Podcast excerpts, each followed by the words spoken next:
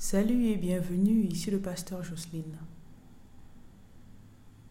Cela a pris du temps pour que je puisse mettre une forme un peu plus précise à l'appel que le Seigneur avait placé sur ma vie bien avant de me créer.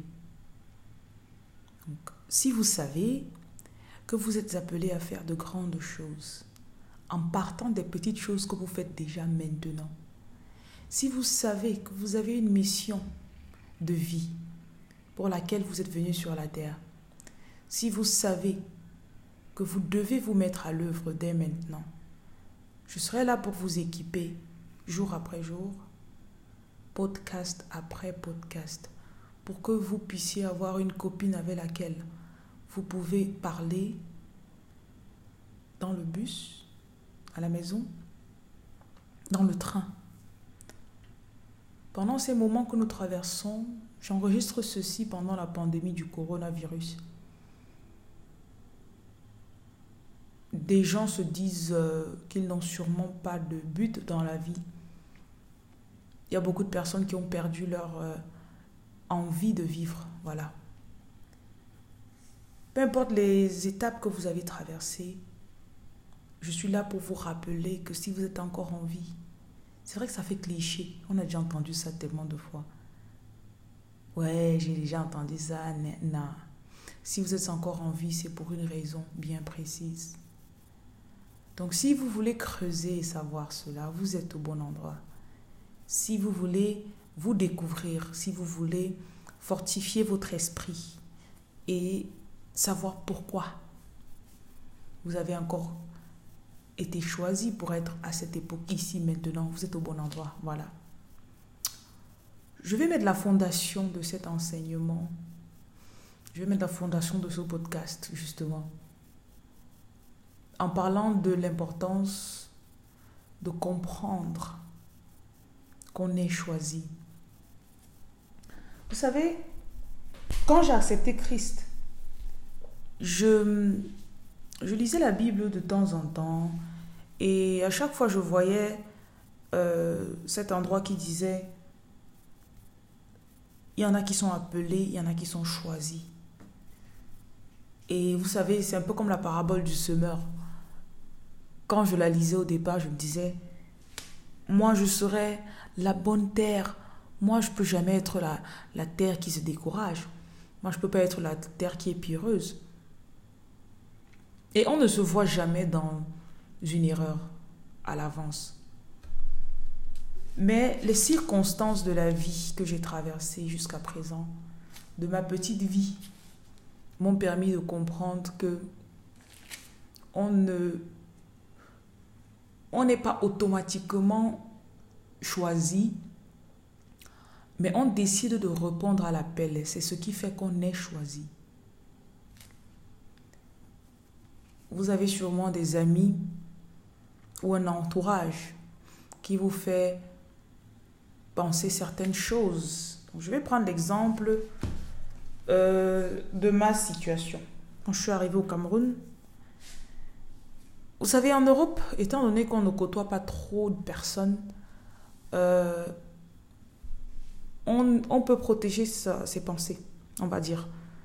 Donc du coup, ben, Internet quand même va, s'insérer dans notre maison à travers euh, le téléphone, à travers la télé. Mais en, Europe, ça va, ça va quand même.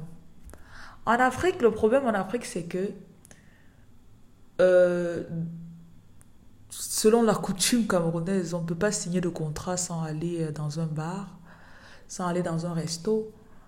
Et on sait au Cameroun, qu'on ne peut pas passer une semaine sans aller dans un bar. On sait que lorsqu'une femme veut parler avec un homme ou un homme veut parler avec une femme, c'est dans un bar. On sait qu'il y a les réunions mensuelles. On sait que donc il y a tellement d'opportunités de se rassembler, ce qui fait que euh, ce n'est parfois pas évident de se former une idée dans la tête. Donc je vais j'ai l'exemple de cette amie qui est mariée, euh, qui connaît le Seigneur. Et c'est quelqu'un qui est généralement très droit avec sa parole, impeccable, on va dire. Et euh, récemment, il me dit, euh, voilà, je ressens cette envie de tromper ma femme. Ben, au départ, euh, quand je ne le connaissais pas encore bien, je me disais, bon, c'est difficile pour moi de dire à un homme camerounais, ne trompe pas ta femme, ce que tu fais n'est pas bien. Il va te dire, tout le monde autour de moi le fait. Ben, pourquoi ne pas le faire? Donc là, je me rends compte que ce jeune homme me dit, il se sent mal, ne serait-ce que de parler à une autre personne. Et là, je lui demande, t'as demandé conseil à qui? Bon, j'ai parlé à trois, quatre personnes que je respecte. Ces personnes m'ont plutôt donné des astuces pour mieux tromper ma femme. Et m'ont demandé, mais pourquoi tu as attendu aussi longtemps? Et il continue en disant, moi je choisis de ne pas tromper ma femme. Ça, c'est quelque chose qui a laissé un impact sur moi parce que c'était la première fois.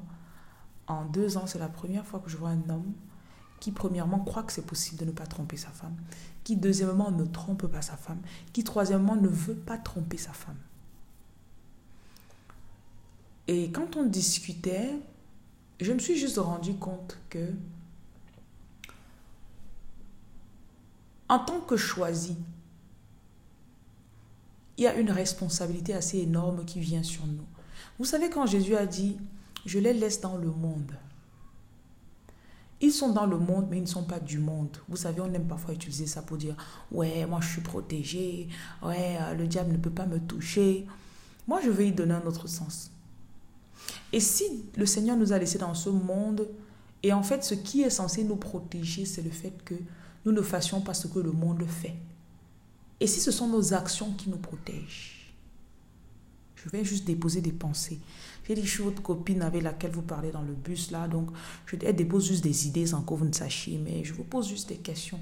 En se posant les bonnes questions, on est en mesure de prendre les bonnes décisions, je pense. Et si ce qui fera ma force, ce sera les choses auxquelles je ne vais pas me lancer, dans lesquelles je ne vais pas me, lancer, et si ce qui va me préserver et va m'élever, ce sera mon nom. Et vous savez, ce n'est pas facile de dire non dans notre génération parce que, étant donné que notre génération ne connaît même pas la Bible pour la plupart, ils vont demander, mais pourquoi tu veux être droit? Pourquoi tu veux être fidèle à ta femme? Tu as vu ça où? Ils n'ont jamais, en fait, pour certains, ils n'ont jamais entendu que la fidélité existe. C'est là que nous devons, en fait, comprendre que nous connaissons le Seigneur. Même si vous l'avez connu, ça fait 20 ans, ça fait 5 ans. Et vous, à un moment, vous avez dit, bon, moi, je veux plus, euh, voilà, je pense que je ne suis pas appelé, hein. je pense que... Euh, j'ai rencontré un autre jeune homme, et euh, il a 28 ans. Il enfin, j'écoutais de la musique chrétienne à côté de lui, et là, il me demande si je suis né de nouveau. Je lui ai fait oui. Et ben, après quelques questions, il me dit voilà, lui, il croyait il y a cela quelques années, mais euh, il a dû arrêter parce que la personne qui s'occupait de lui spirituellement est devenue folle, premièrement, et a quitté la foi, bien sûr. Et lui, personnellement, il dit que ça l'a, ça déraciné dans la foi. Et là, je lui pose cette question. Quand tu servais, tu servais pour la personne ou pour Christ? Il a voulu tourner autour de la question. Je lui dit non, réponds-moi. Tu servais la personne ou tu servais Christ? Et là, il me regarde dans les yeux et me dit, je servais Christ. Je lui dis, tu as ta réponse. Ça fait peut-être sept ans que tu es parti. Ça fait sept ans que tu as arrêté. Mais l'appel de Dieu est là. Dieu vous savez, Dieu ne change pas ta vie. Il n'hésite pas, il n'est pas là, est-ce que je dois donner ça à Jocelyne, est-ce que je ne dois pas? Non. Dieu donne. En fait, nous sommes dans sa pensée de la manière suivante.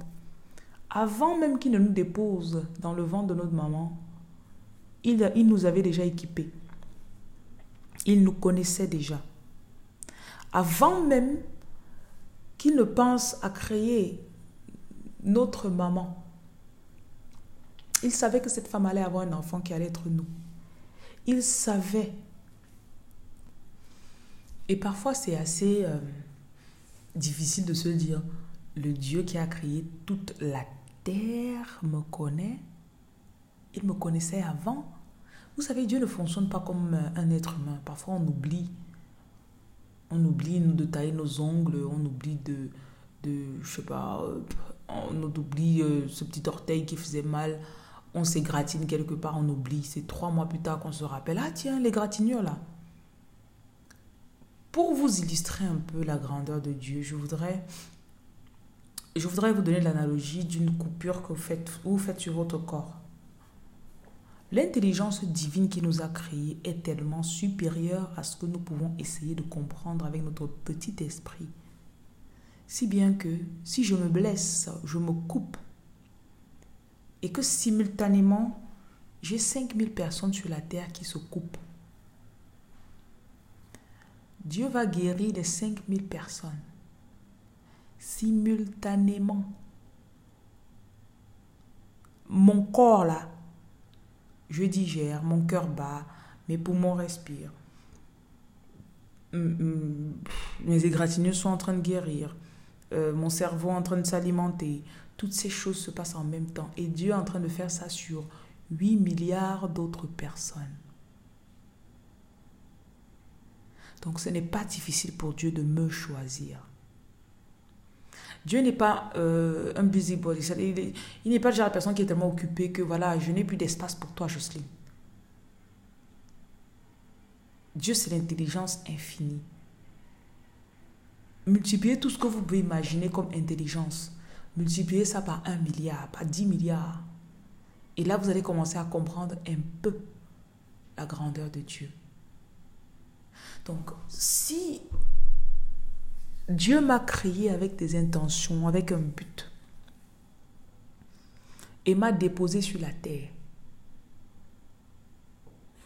s'il a permis que certaines choses se passent dans ma vie, il a permis qu'on me prêche l'évangile, et s'il a permis que à un moment on me dise que j'ai un appel, parce que vous savez Dieu, il ne va pas cacher ce qu'il a pour vous si vous avez accepté Dieu, et même pour ceux qui n'ont pas accepté Dieu, vous avez des opportunités où il y a des gens qui sont venus et vous ont parlé.